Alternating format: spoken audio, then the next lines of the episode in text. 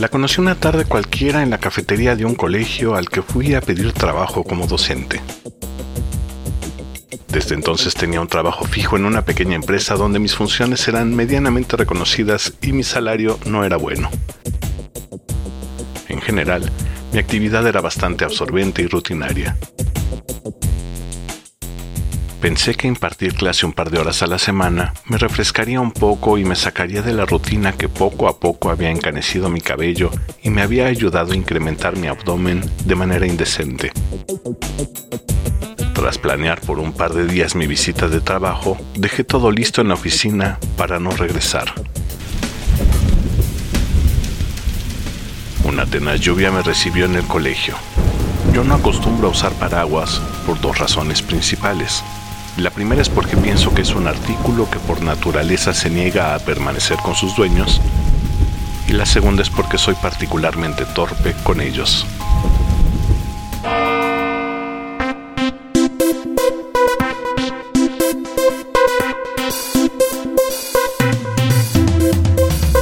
Una maravillosa pieza de ingeniería construida con los materiales del cosmos, es el elemento a través del cual contactamos con todas nuestras realidades.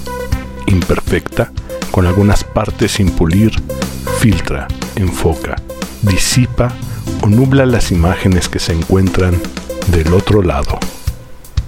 Bienvenidos a la ventana amorfa. Hoy presentamos un buen café.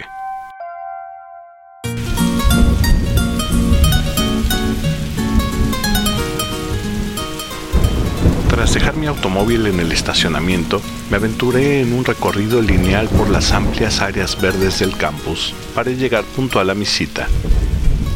Con precisión británica, llegué al departamento de personal en un estado deplorable mezcla de la lluvia y la gota gorda que sudé en la carrera por no empaparme. Dentro de mi portafolio se encontraba impecable la clase de prueba que daría para mostrar mis conocimientos y mi facilidad como docente. Tramposamente, seleccioné un tema rimbombante que esperaba resultara bastante impactante para mis examinadores. Mostré mis documentos y comenzamos una breve plática en la que se mostraron más interesados en mi trabajo actual que en mis aptitudes como maestro. Veinte minutos después, estaba fuera de la oficina con un horario asignado a la institución todos los viernes con un grupo de último semestre.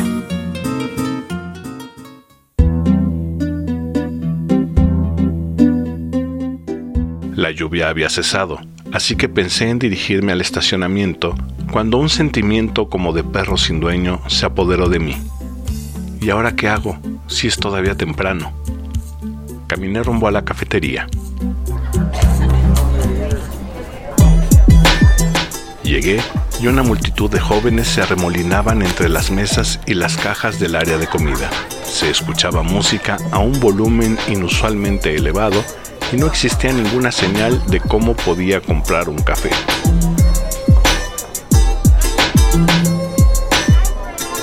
En una especie de coreografía de música country, caminé varios pasos en un sentido y regresé otros tantos. Intenté varios movimientos ofensivos que pronto se convirtieron en alegres pasos de danza libre.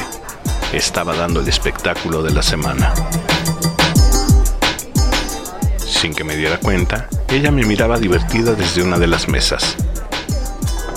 Supongo que mi gesto le causó una mezcla de gracia y compasión, porque se acercó con una gracilidad que realmente envidié y casi al oído me dijo que si quería comer algo, tenía que llegar hasta la caja, misma que señaló. Traté de contestarle o agradecerle, pero lo único que logré ladrar fue café. Continué con mis pasos de baile hasta la dirección indicada y, tras batallar un poco, logré salir victorioso con mi bebida en la mano. Intenté encontrarla para mostrarle que a pesar de todo y gracias a su ayuda, había tenido éxito, pero no la encontré.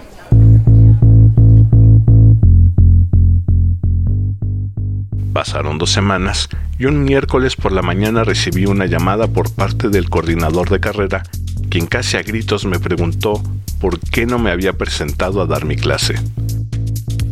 Yo le argumenté que según el calendario que me entregaron el día de mi contratación, era los viernes cuando debía impartir mi materia. Él insistió que era yo quien estaba equivocado, Supongo que alguien le proporcionó una copia del calendario que me habían entregado, pues, tras unos segundos de discusión, su tono cambió radicalmente y casi, en tono de súplica, me pidió que repusiera la clase el sábado. Al percibir que los papeles se invertían y que era yo quien estaba en posición de exigir, le solicité una larga lista de material de apoyo, café, galletas y otras cosas que se me fueron ocurriendo sobre la marcha para aceptar dar clase el sábado cedió a todas mis peticiones. Llegué al aula asignada para impartir mi clase. Puntual, como siempre he tratado de ser, di un recorrido por el laboratorio para revisar que todo lo que había pedido estuviera en su lugar. No faltaba nada. Bueno, casi nada. Faltaban sillas para los alumnos, quienes tampoco habían llegado. Me serví mi primer café y comencé a trazar algunos apuntes en el pizarrón esperando a que llegaran. Treinta minutos después, guardé mis apuntes y me dirigí a la puerta para retirarme a casa. Para mi sorpresa, una enorme fila india se dirigía al salón. Liderando el batallón estaba ella, con cierto enojo en la mirada, y entrando al salón de manera desafiante volteó y me dijo, ¿Qué se siente que lo dejen plantado? Supuse que mi primer día de trabajo sería una pesadilla. Durante el resto de la clase, me enfrenté a la falta de participación de los alumnos y a su rechazo. Hice un alto y me senté en el suelo con ellos. Mientras aclaraba el asunto de por qué no me había presentado el primer día y atendía su reclamo de por qué ellos estaban sentados en el piso, miraba como ella hacía caso omiso a mis palabras. No le di importancia. Para la siguiente clase, el ambiente resultó más agradable. Minutos después de haber iniciado, llegó acompañada de su novio y pidió permiso para entrar. Estuve a punto de negárselo, pero pensé que no era buena idea.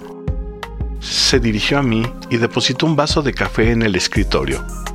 Me dijo, supongo que le sigue costando trabajo conseguirlo. Le pedí a mi novio que le comprara uno.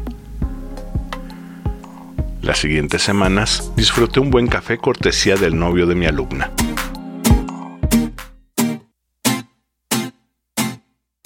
El invierno llegó y el frío impedía que los alumnos o el responsable del laboratorio llegaran a tiempo. En ocasiones, debía esperar los 20 o 30 minutos. Un día, ella llegó temprano. Se sentó junto a mí en las escaleras y se acurrucó de tal manera que no supe si abrazarla o salir corriendo. Decidí hacerme tonto y esperar a ver qué pasaba. De pronto empezó a platicarme lo mucho que lo hacía sufrir su novio y la pésima actitud que tenía para con ella. Yo lamenté mucho la situación y concluí que el final del café gratis estaba cerca. Al terminar mi clase, la tomé del brazo y le dije, acompáñame a la cafetería. Quiero mostrarte que ya sé pedir café. En una de las mesas de la cafetería, sus dedos se entretejieron con los míos. Los siguientes cuatro meses fueron de ensueño. Disfruté todos los días su compañía y tuvimos grandes momentos viendo películas o leyendo. Pero como todo en la vida, habría de llegar a su fin, y el desenlace de esta historia fue prematuro. En mi trabajo, hubo la necesidad de adquirir cierto equipo que mi jefe tenía varios meses rentando a otra empresa. Me comisionaron para evaluar las diferentes alternativas y capacitarme para hacer la importación. Tendría que salir tres meses del país para tomar los cursos correspondientes e impartir la capacitación a los operadores.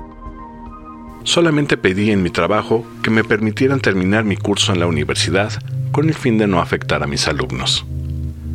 Al día siguiente de confirmar mi salida y de tener todo listo, fui a su casa, le invité un café y ahí le comenté que en unas cuantas semanas saldría de viaje por una temporada.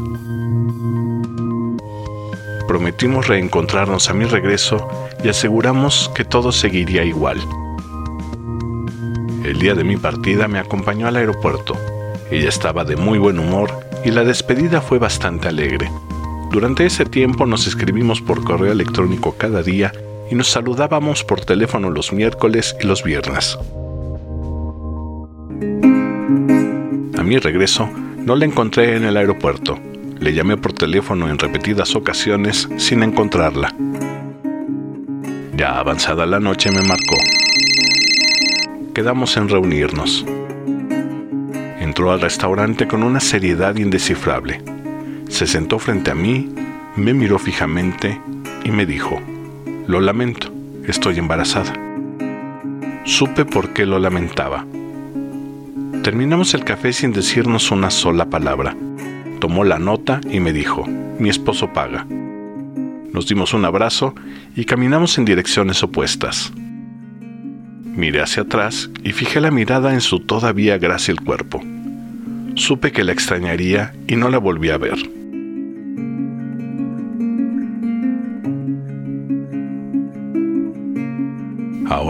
Sigo en mi mismo rutinario trabajo con un salario regular. Tengo la cabeza totalmente encanecida y mi gordura es un problema. Por indicaciones de los médicos, ya no tomo ninguna bebida de color negro, en particular café. ¿Cómo extraño un buen café?